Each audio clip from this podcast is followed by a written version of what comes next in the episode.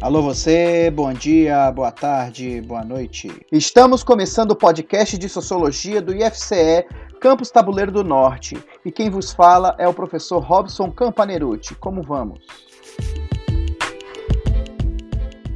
Nos episódios anteriores, nós falamos um pouco sobre o evolucionismo, o eurocentrismo e a constituição do racismo no Brasil e como o negro é tratado tanto pseudocientificamente como culturalmente. Neste episódio, no qual trataremos sobre a naturalização do racismo e sua normalização, ou seja, como ele se torna uma prática comum dentro da nossa sociedade. E eu começo um trecho de uma música que sintetiza com condição de ser negro no Brasil.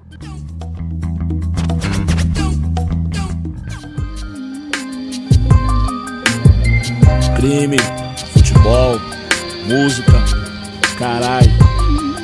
Eu também não consegui fugir disso aí. Sou mais um.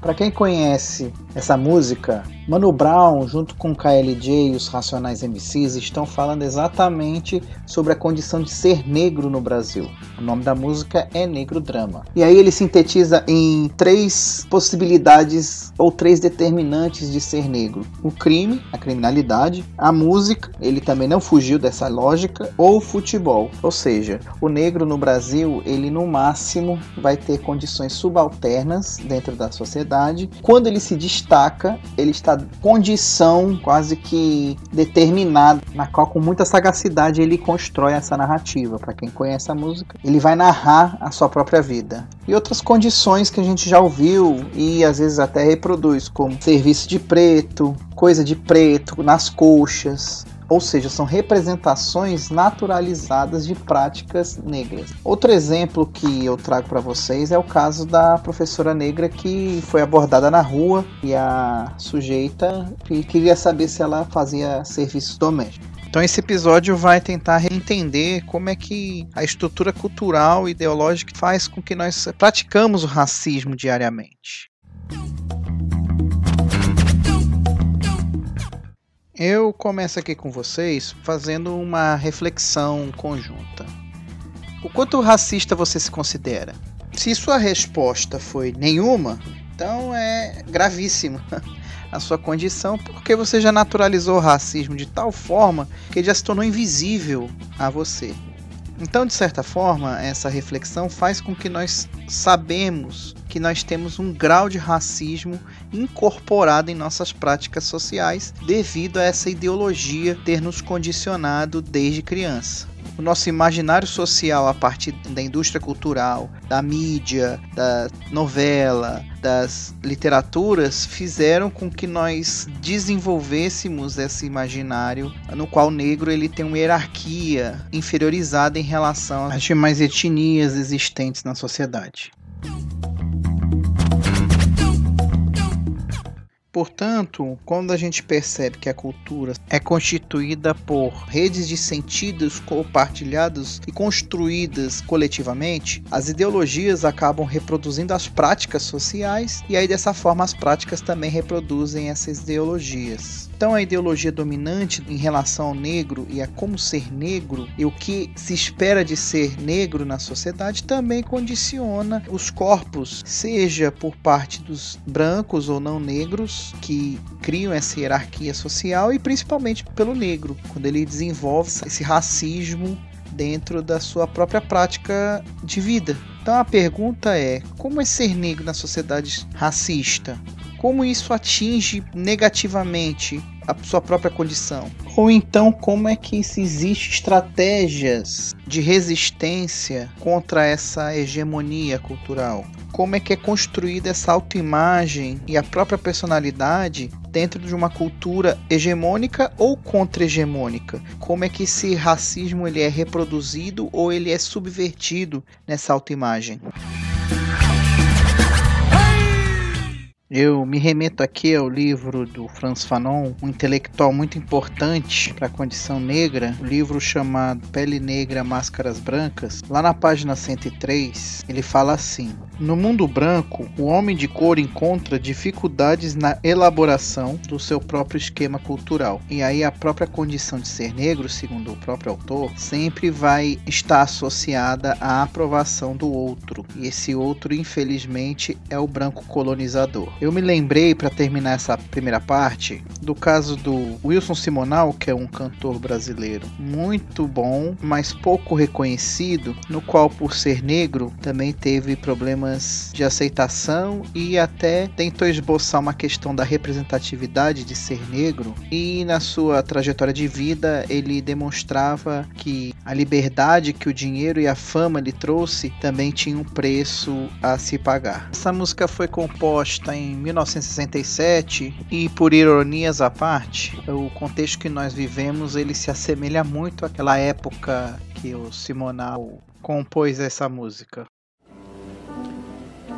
Eu compus uma música de parceria com meu amigo Ronaldo Bosco e intitulei Tributo a Martin Luther King. Martin Luther King é um negro norte-americano. O mérito maior de Martin Luther King é lutar cada vez mais pela igualdade dos direitos das raças. Essa música, eu peço permissão a vocês, porque eu dediquei ao meu filho, esperando que no futuro ele não encontre nunca aqueles problemas que eu encontrei e tenho às vezes encontrado, apesar de me chamar Wilson Simonal de Castro.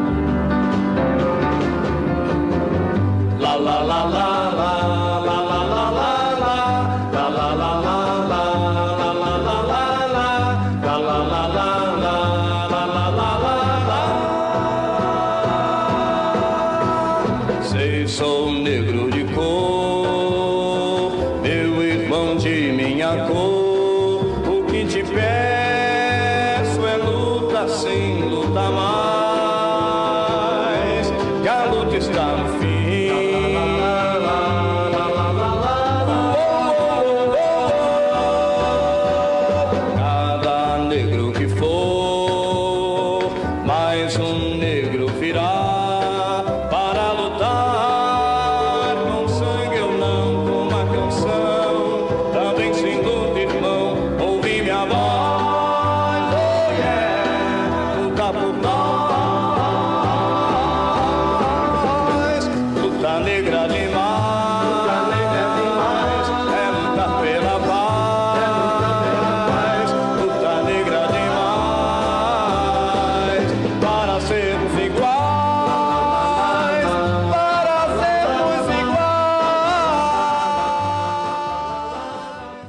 Se passaram 53 anos, o filho dele ainda continua lutando pelas mesmas coisas que seu pai lutava. Bom, eu vou pedir licença, nós vamos continuar com esse debate. Um pequeno intervalo e voltamos no instante. Nessa segunda parte, nós iremos falar a relação entre racismo, ciência e ideologia. A primeira pergunta que eu faço a vocês é por que nós aceitamos ainda teorias refutadas pela própria ciência. Por que ainda naturalizamos certos aspectos que já foram refutados pela própria ciência? E mais doido ainda, por que ainda naturalizamos certas condutas que já foram refutadas pela ciência? Nesta parte, iremos debater como a ciência produtora de uma verdade ou de um discurso de verdade implica em novas racionalidades em educações e também em condutas políticas que ainda são reverberadas no atual contexto. Na sociedade moderna, a ciência ela é tratada como produtora de verdades, ou seja, o discurso científico, de acordo com o filósofo Michel Foucault, ela detém o discurso da autoridade, ou seja, a ciência ela cria verdades que são consideradas ferramentas políticas. Então, apesar da própria ciência ser rebatida em algum momento, ela ainda se mantém no imaginário social de forma, é, como eu posso dizer, incorporada dentro do próprio imaginário social. E aí é normal que quando a gente escuta em algumas propagandas aquela terminologia comprovado cientificamente. Ou seja, as propagandas sempre usam também da autoridade do discurso científico. E com isso, o próprio positivismo do século XIX e o otimismo técnico e científico advindo dessa época ainda reverbera na sociedade em pleno século XXI. Porque a ciência, além da técnica, ela produz, com ideologia, novas racionalidades. Exemplo muito importante, apesar da teoria racista já ter sido derrubada pela própria ciência no início do século XX, o próprio nazismo e outros sistemas políticos se baseavam ainda em perspectivas racistas. Um exemplo claro é o apartheid na África do Sul, que perdurou de 1948 até o fim do regime em 1994. O próprio regime segregacionista americano, formalmente derrubado apenas após a morte de Martin Luther King Jr. E a música que a gente faz referência na primeira parte é exatamente ao reverendo. E o próprio mito da democracia racial brasileira, que ainda ainda perdura em pleno século XXI, achando que a, a nossa sociedade ela é igualitária frente às raças. Já é comprovado cientificamente que não. Desta forma, a gente pode concluir que a educação, é a formação de educação, ela pode ser tanto uma perspectiva desconstruidora das verdades científicas, mas também elas podem aprofundar tais discursos e aprofundar consequentemente o racismo. Retomando novamente a Michel Foucault, este teórico chama a nossa sociedade de sociedade disciplinar. A disciplina é o conceito científico moderno de separação em áreas especializadas de análise do objeto. A medicina, psicologia, sociologia, entre outros, são disciplinas científicas. E essas disciplinas são hierárquicas existe uma, uma disciplina mais autorizada que a outra, e essas disciplinas também hierarquizam e disciplinam os corpos e, consequentemente, as culturas. Se a gente for retomar é, a própria formação da antropologia, ela nada mais era do que uma forma de controlar e hierarquizar as culturas. A própria colonização faz parte desse processo também, no qual nós dividimos, organizamos e separamos os humanos em dois tipos. Essa divisão se permanece até hoje, iniciando entre os desalmados versus os batizados, os selvagens versus os civilizados, e os incivilizados versus os educados ou cultos. E aí eu vou ler um trecho da página 74 do livro do professor Silvio Almeida, que sintetiza muito bem essa colocação. A permanência do racismo exige, em primeiro lugar, a criação e recriação de um imaginário social em que determinadas características biológicas ou práticas culturais sejam associadas à raça e, em segundo lugar, que a desigualdade social seja naturalmente atribuída à identidade racial dos indivíduos, ou, de outro modo, que a sociedade se torne indiferente ao modo com que determinados grupos raciais detêm privilégios. A sacação aqui é muito interessante a partir da naturalização, porque ela cria uma hegemonia racial e cultural. A branquitude se torna uma supremacia exatamente da negação de existir uma branquitude. Então, o fenômeno político e cultural passa pela essa interpretação dos vencedores. Quem são os vencedores? Aqueles que não precisam ser nominados. Não é o português branco, não é o português caboclo. São os colonizadores que são os, os vencedores na sociedade brasileira. Então a história ela é narrada pelos vencedores e mais do que isso, ela é usada e interpretada a partir da ótica e da justificativa política e científica dos vencedores. Então o consenso como paz, né, no latim pax, é observado que é uma construção hegemônica de determinado grupo sobre o outro. E aí um trecho de uma música bastante interessante para narrar essa questão da paz. A minha alma tá armada e apontada para a cara do seco, Os pais sem voz, pais sem voz. Não é paz, é medo, medo, medo, medo. Às vezes eu falo com a vida, às vezes é ela quem diz qual a paz que eu não quero conservar pra tentar ser.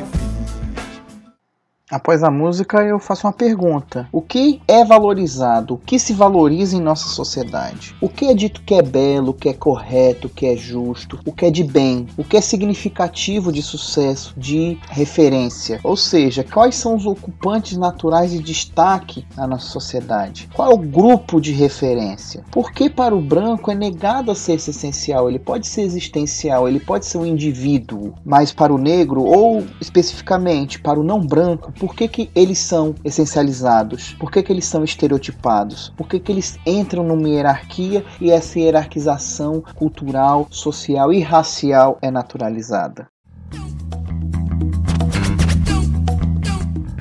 Para finalizar esse episódio, eu lembro muito dos casos quando é desvelado a questão racial dos brasileiros fora do Brasil. E aí tem um trecho da, do livro do professor Sérgio Almeida que é muito interessante, na página 79, que exemplifica o caso do próprio Neymar, do Ronaldinho, do Roberto Carlos, geralmente jogadores de futebol, quando eles sofrem racismo fora do Brasil. Continuando aqui, essa contradição nossa se torna insuplantável, pois além de ter que negar de possuir uma identidade para ser branco, o branco periférico, que é o branco brasileiro, latino-americano, e aí eu coloco um parênteses aqui, nós não somos considerados brancos pelos, entre aspas, verdadeiros brancos, precisa a todo instante reafirmar sua branquitude pois ela está sempre sendo posta de dúvida. Afinal, o branco periférico não está no topo da cadeia alimentar, pois não é europeu nem norte-americano, e, ainda que descenda de algum, sempre haverá um negro ou um índio em sua linhagem para impingir algum defeito.